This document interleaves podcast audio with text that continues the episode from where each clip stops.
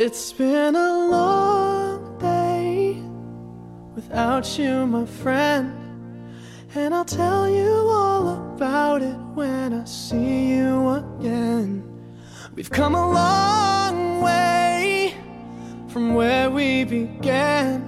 Oh, I'll tell you all about it when I see you again. 好的，呃，随口说美国的朋友们，大家好。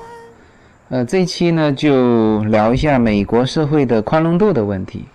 当然，在开始之前呢，还是集中回答一下一些朋友的问题吧。那嗯，这段时间有非常多的朋友在问移民这个话题，就是美国移民的这个话题。那应该说，嗯，现在美国的移民政策是逐步收紧了。就是我主要说的是 EB-5 的这个事情，呃，因为整体门槛抬高了嘛。那一个也是因为排队的人太多了，还有一个就是美国它衡量过，就是测量过之前，呃，EB-5 移过来的这批人给美国的贡献，这其实加拿大也干过这个事情，就是加拿大当时的测量的结果是，就是投资移民过来的人给加拿大社会的贡献还不如什么，还不如技术移民过来的人。所以说，美国现在也在也在测这个，那总体的结果不是很令人满意。那当然也没有像加拿大那样子，就是说很明确的说，嗯，就把这个投资移民给停掉了。这一个是测它测贡献度，就是说你过来之后，呃，给美国社会交了多少税啊？你扎根下来之后，提供了多少工作岗位？它是测什么？它是测你这个两年考核期之后。就是你两年考核期内，你肯定是得按照他要求的嘛，十个工作岗位多少？主要美国还是还是工作岗位，像其他的澳洲是要求销售额嘛，那销售额是比较好做，那工作岗位你这是很难做的。最好最好的就是别人已经有了这个项目，他他本来就有十个工作岗位摆在那边，那他就是卖给你这个名额啊，这是这是最好的。那，那即使是这样啊，他，他两年之后，他其实美国他的移民局呢还跟踪你这帮人拿到绿卡之后的表现，但事实上应该这几年下来，就是贡献度不尽如人意，包括一些国民素质啊什么这一类的，啊其实是不尽如人意，他还不如他如果想赚你中国人的钱，那还不如敞开来。多发一些旅游签证啊，这个给他的贡献度更高，是吧？所以他们的门槛在逐步抬高。那么，呃，很多人问我这个移民这个话题，那我其实是自己一直没想好。其实我我到了这边之后，有的时候是感觉说啊，这个很好，很值得。那那很好，很值得我。早几年过来旅游的时候就已经知道了嘛。那么，其实真正过来生活之后，更多的是会面临什么？就诸如我之前讲过的这个美国的不自由啊，这种这种话题。你除了美国的不自由，你还遇到一个非常大的话问题，就是像我们这样子，呃，就是当然你年轻无所谓啊，十几岁过来的。那我觉得是可以啊，那时候也不生病，有的是力气，学习能力也强，这个融入社会也快。那像你说做 EB five 过来的，像我们这个年级过来的，首先你年龄摆在这里，你的学习能力跟不上，还有一个就是说我们之前在国内积累的这些东西，那就就全部没了嘛，叫自废武功嘛。那你原来的学历这边通通用不上啊，你原来积累的工作经验通通用不上，是吧？你到这边来，你你总不能自坐吃山空嘛，是吧？呃，那当然除了很有钱的，当然我觉得很有钱的那些大佬，那他不必衡量这些，他就想想怎么移哪里移哪里啊，这一过来就买四百多万美金的房子，这个我们身边也有。但是大部分我觉得问我问题的人呢，都是中产阶级，就是中国的中产阶级。然后中国中产阶级实际上是是特别悲惨的这一批人，这个应该来说视野还是很宽阔的。嗯，应该说是中国现在，呃，能够为中国社会贡献最高的这帮人，但是这帮人又是备受打击的这帮人。呃，这个交税交的最多是吧？你你如果是大老板，其实他的交税比例和他的资产是和我们这些中产是不成比例的。所以这一帮人呢，你现在要做投资移民，首先它门槛不断的抬抬高，它不仅是说这个这个价格的门槛，而且它排队会排的好长时间。呃，你现在开始申请，我觉得拿到绿卡是五六年之后，五六年之后你不知道它的政策会怎么变啊，是吧？那么，嗯，那个即使说像我这样子已经拿到的，你到这边重新生活开始，就是我刚才说的那句话了，自废武功，重新开始，其实是要有很大很大的决心，还有要付出很大牺牲的。所以这个话题，很多人一直问我，哎，这个，这个，这个，这个，我我我这样，我像我这种情况值不值得办啊？那我有的时候是回答不值得，那不值得，别人就会觉得说，哎，你不是自己都都移了吗？那现在告诉我不值得，那我刚才说了嘛，一个他他的代价在在付出，然后另外一个就即使我当时办的早的过来的代价。到我现在来缓回头，我我我现在还都未必说我当时办的这个事情就值得，明白吗？因为同样花这个钱，我我在中国也可以生活的很好，是吧？那那到这边来，你毕竟没有这种，因为在美国是我刚才说了哈，就是你如果很多钱。是吧？亿万富翁你都不用考虑这些问问题，那当然是到美国来生活好了。因为中国跟美国相比，就相当于什么呢？就中国是发展中国家嘛。我我可能比作沙县小吃不太合适，但是我觉得这样比，呃，差异化大一点。就是说，美国是海鲜馆啊，你又能吃得饱，又能吃得好，但是你要多掏钱。中国是一元进店，就是你可以吃得饱。啊，但是那花样也不错，这个也是风味小吃。但是呢，你要想吃好，你说进这家店，我我我能掏得起一万块钱，那我觉得你还是到海鲜馆去吃，是吧？就是说我我拿这样比，我不知道大家听明白没有？就是说，如果是中产阶级，那么你只有那么多钱，那你可能在中国是叫做什么呢？叫做生活无忧。但是你又想突破那个瓶颈的时候。啊，你就想突破这个瓶颈啊？我是不是咬着牙垫垫脚办一办这个移民？等你办出来之后，你就会发觉，呃，其实花这么多钱在中国也能过得不错啊。这个是我现在的一个感受，所以说先集中回答一下朋友的这个话题。当然，随着我在这边不断的生活，慢慢的有了这个更多的经验。有了更多的体会之后，那我觉得再回过头来说这个话题可能会更准确一点。好，然后开始今天的话题哈，聊一下这个宽容。呃，其实很想聊这个话题，只是这个题目一直没想好。那么，因为我随口说美国这个节目主要是聊中国和美国的差异化的这些东西。我是比较喜欢聊的，因为我们这个前半生在国内，后半生有可能一直会在美国嘛。那这样子，这个两边都了解，所以说我比较喜欢聊一些差异。那么这个话题就是中国社会跟美国社会很明显的一个差异，就是中国是急躁，美国呢它是整体是宽容。呃，你如果说竞争，由于中国是发展中国家，它是竞争导致的急躁，那我觉得美国竞争也很激烈啊。美国竞争就是你们没出来的话，你感受不到；或者你出来旅游，你也感受不到竞争。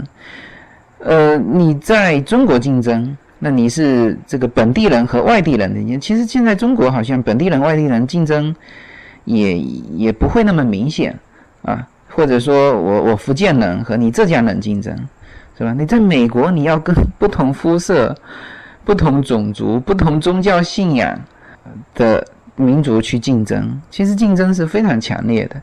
美国的商业是很成熟的，它成熟其中一个就是竞争充分嘛。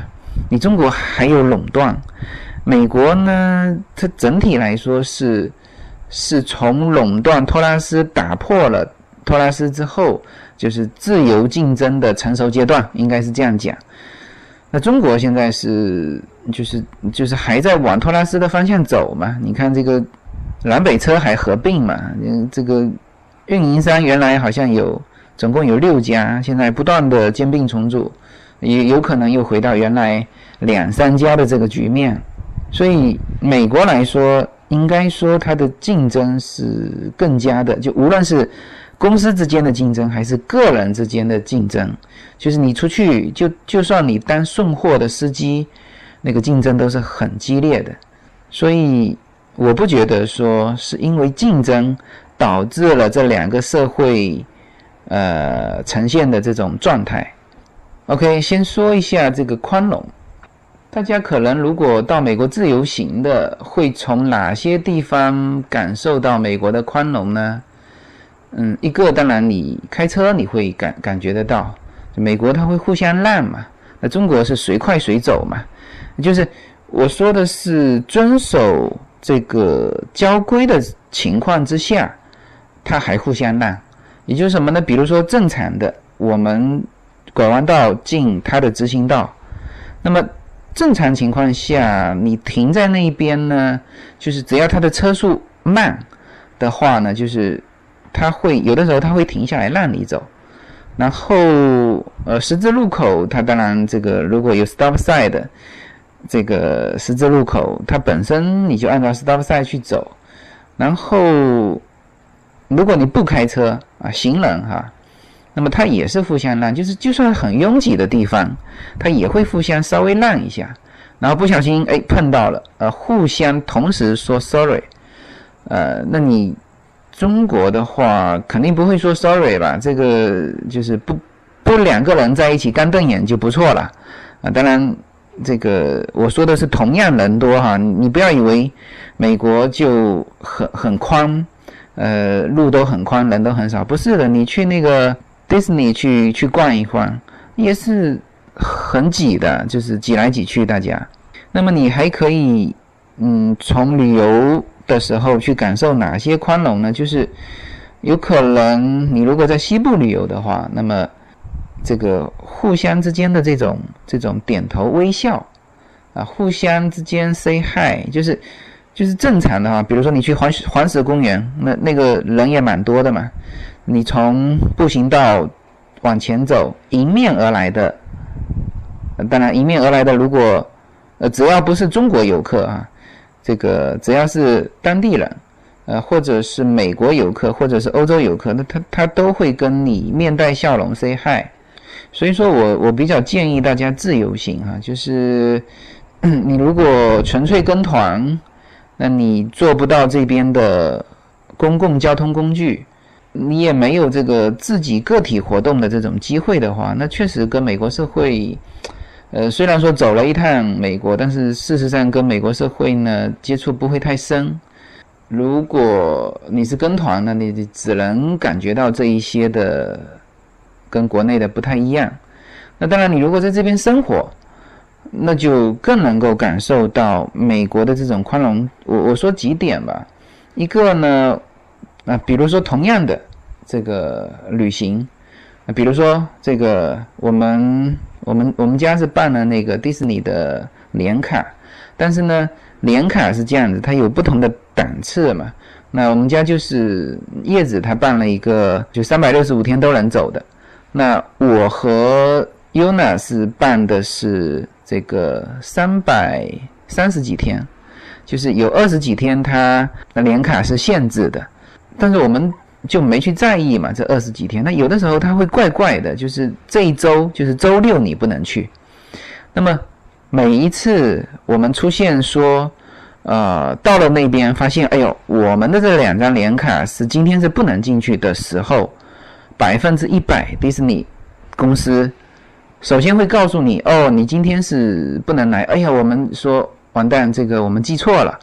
啊，当然叶子那张卡是可以的，但是呢，他知道你是一家人，他往往会把你叫到旁边，另外补了一张卡给你。啊，这个是就是我们每一次遇到这种情况都都是这样。那这一点呢，就是说，那他的办事人员是宽容的嘛？这本来就是他帮你做了这件事情，他也不会有什么任何的好处，或者说你本身就是没有没有按照人家公司的规定，但是他正好手上有这个权限，他就帮你办了。那么还有就是说，嗯，有一次好像是进科技馆的。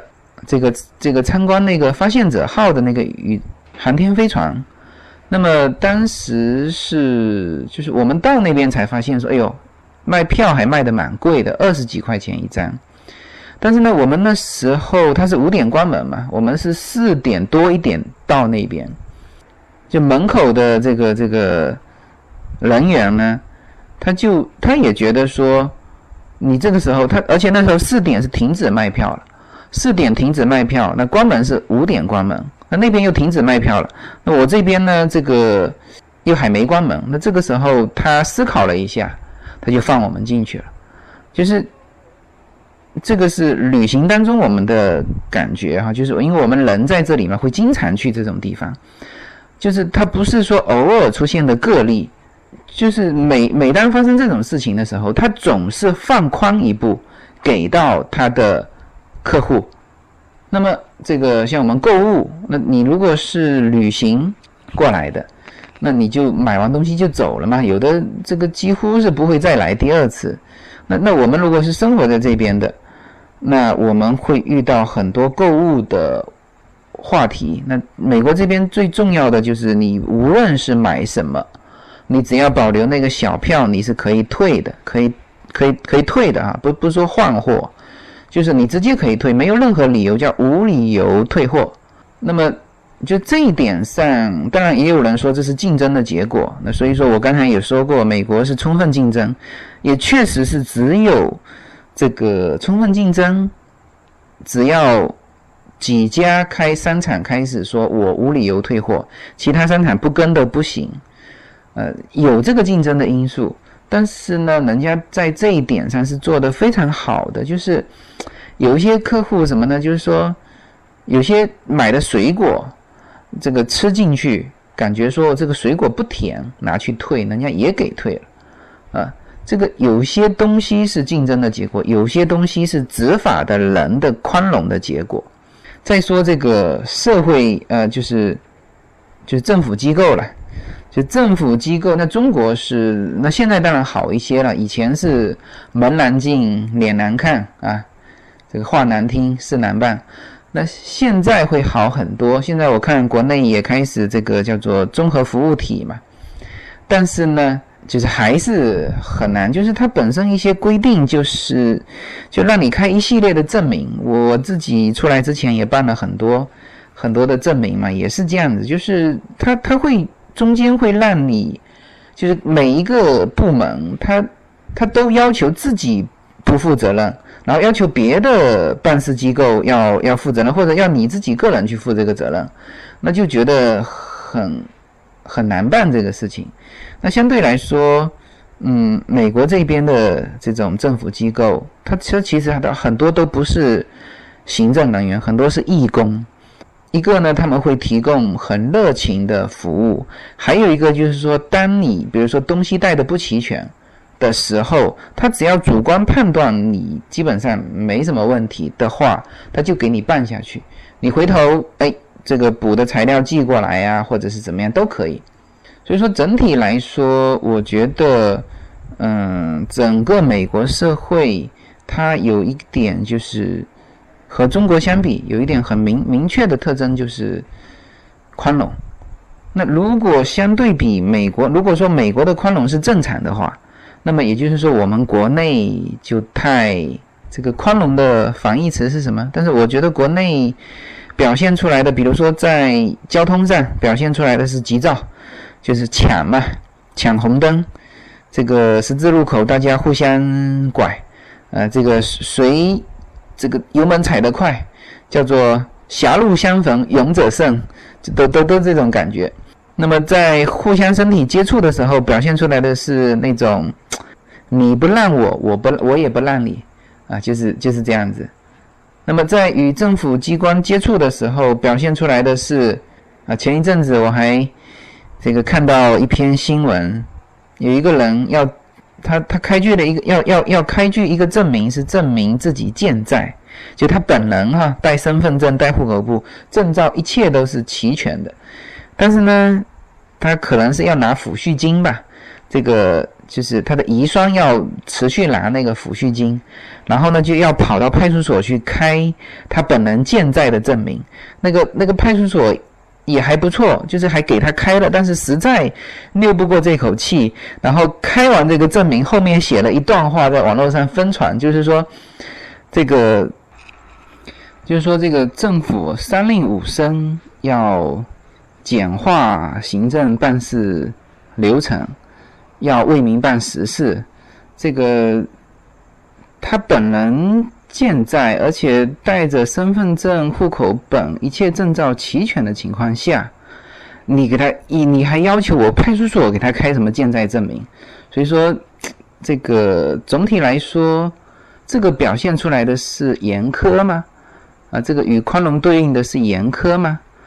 嗯，就所以说我也很很有的时候很费解，就是有些时候是单位与单位之间互相扯皮嘛，但是有一些时候呢，实际上这个权力在这个办事人员手上的时候，他其实表现的是也宁可严也不宽，也就是说这一点和美国这边的这种办事人员的宽容是有很明显的差别的。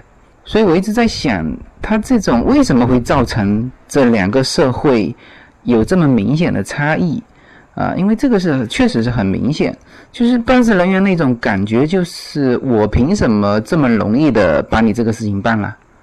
当然，他也不是说要你回扣啊，或者是要怎么样，就是然然后他逼着你呢要干嘛呢？就是你也知道他不让。那就卡在这里嘛，那你就只能是，但但他也不需要你的钱，然后你就给他说好话。那最简单的方式就是托人找关系了，哎，带一个人熟悉的人过来，立刻办了，好，好，没有没有没有任何的拖延的。所以，我一直在想，是什么造成这两个社会有这么大的差别？没有什么能够阻挡。的向往人生是一段非常奇妙的旅程，我们常常不知道下一站会是怎样的风景。每个人的人生之旅都是完全不同的体验，经历过的无论起伏，无论得失，都是自己最珍贵的印记。大家好，这里是随口说美国，我是无限自由。大家现在除了可以收听。我的音频节目之外，还可以登录我的微信公众号。呃，我公众号的名字是无限空间，大家可以在公众号中搜寻“无限空间”，然后呢，看到一个高高跳起的背影，那个就是我。也可以直接输入我公众号的号码，大写的 L 一二零一零零一一五，这样就可以找到我。那么在这个公众号中呢，有我曾经行走世界的一些照片啊，也有我自己的一些个人的感想，当然也有与随口说美国相关的很多的照片。大家可以进入公众号之后呢，在历史消息里面去搜寻，呃，一系列的文章、照片都在那里等待大家，欢迎关注，谢谢。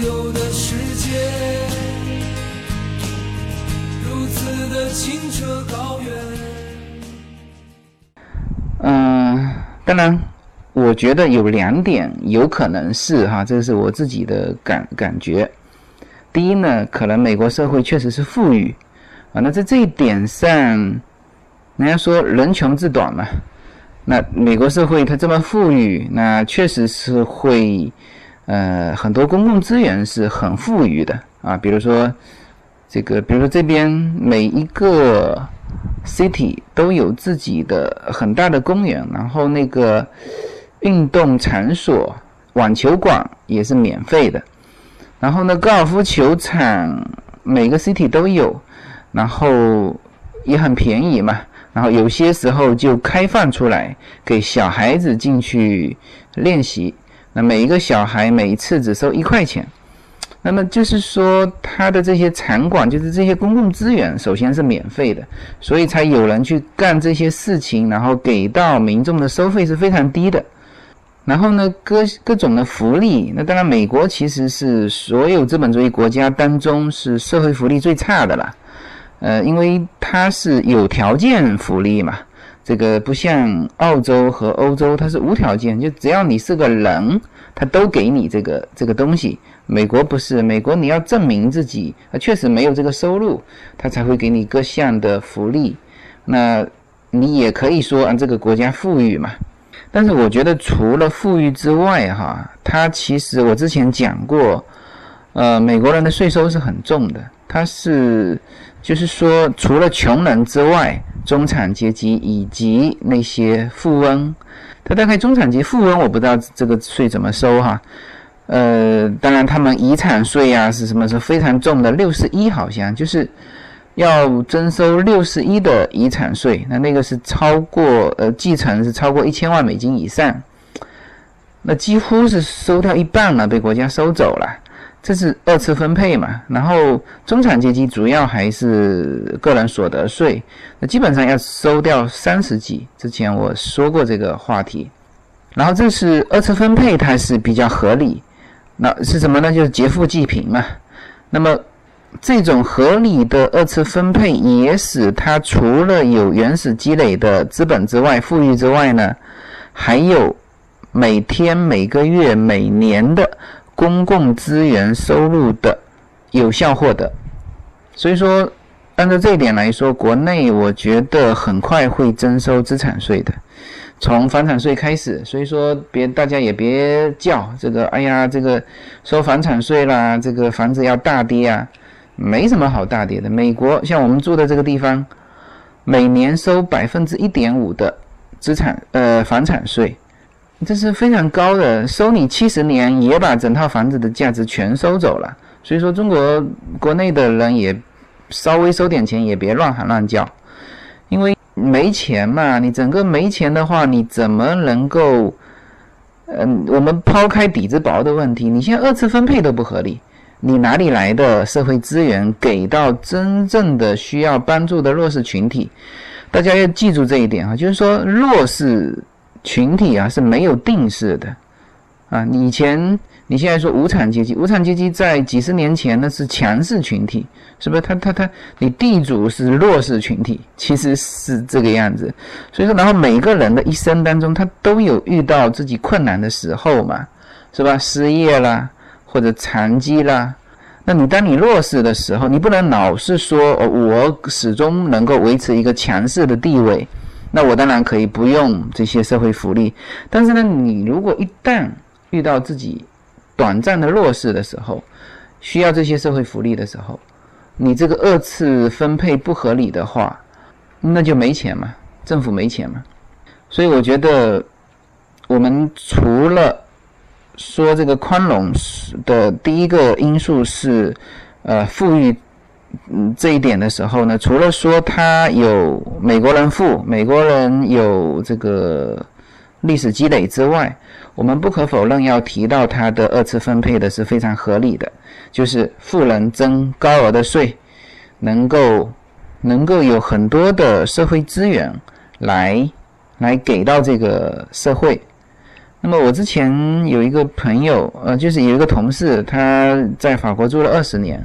他当时我问他，他到中国工作嘛，然后我问他，我说：“哎，你你觉得法国社会跟中国社会最大的差别是什么？”他说：“在法国是这样，就是说你在家可能是个穷人，但是呢，你到外面你是个富人，是什么意思呢？就是说，你你在家，反正我家里也很一般，但是我出去，我可以享受到很好的环境，啊，空气、水这都不用说了，很好的公园，很好的设施，是吧？很好的，像法国是无条件的医疗系统，啊，以及退休保障啊这些。所以说，哎，出去我是个富人。但在中国是这样，中国说是你在家是个富人。啊，这个公司装修的很漂亮，家里别墅装修的很漂亮，但是一出门，你不可避免的要遇到堵车、交通不方便、这个尾气、空气质量不好、水资源恶化。那这个时候遇到公共资源的时候，你公共资源不行，那你就出门你就变成了一个穷人，大家一样穷，是吧？中南海也在呼吸雾霾，就这个意思。所以说，这是我认为的第一点。那第二点，其实宗教在这里面是有很重要的作用的。也就是说，它的整个宽容是从心里往外的。你你说，你中国的办事人员，同样权力在他手上，他也不想这个收什么红包、收什么钱的时候，他表现出来的就是严苛啊，就是不退让，就是让你难受。那么。这时候，同样的情况下，这就跟社会的富裕程度没关系了。所以说，我觉得思来想去哈，可能还是宗教。就是说，在中国的话，你这个被无产阶级教育了几十年的无神论，那会造成这种结果啊。就是无所顾忌嘛，他他他不觉得说我给你帮助可以给我带来什么好处，但是这个在西方世界来说，它由于有这个主流宗教的存在，呃，不管是什么宗教哈，这个西方这边有基督教、犹太教，这个也很多华人是信奉佛佛佛教的，所以它整体表现出来都是宽容、乐于助人。觉得嗯，我帮助的你，肯定给我自己也会带来好处，就是发自内心的流露出来的那种善。但是在中国，就是这种无神论教育下就很难，所以说你先跟他讲宗教就讲不下去。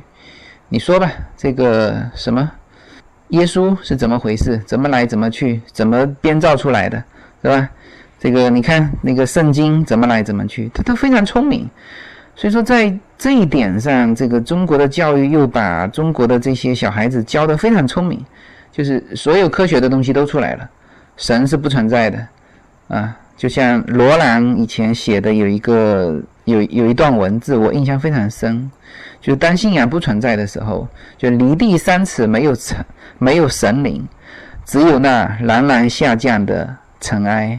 这个时候，你跟他讲什么宽容呢？是吧？你你只能跟他讲好处嘛，是吧？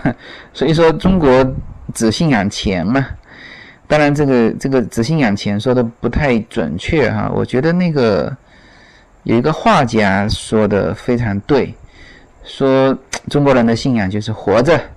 那这个说的更准确，因为这里面含了很多压力。啊，因为我都活得这么艰难，凭什么让你活得这么容易啊？是吧？呃，但是美国这边是人与人之间的相处，它确确实实是能够表现出一种宽容善良。我觉得是跟这个宗教有关，好吧？那今天呢就聊到这里哈，谢谢大家。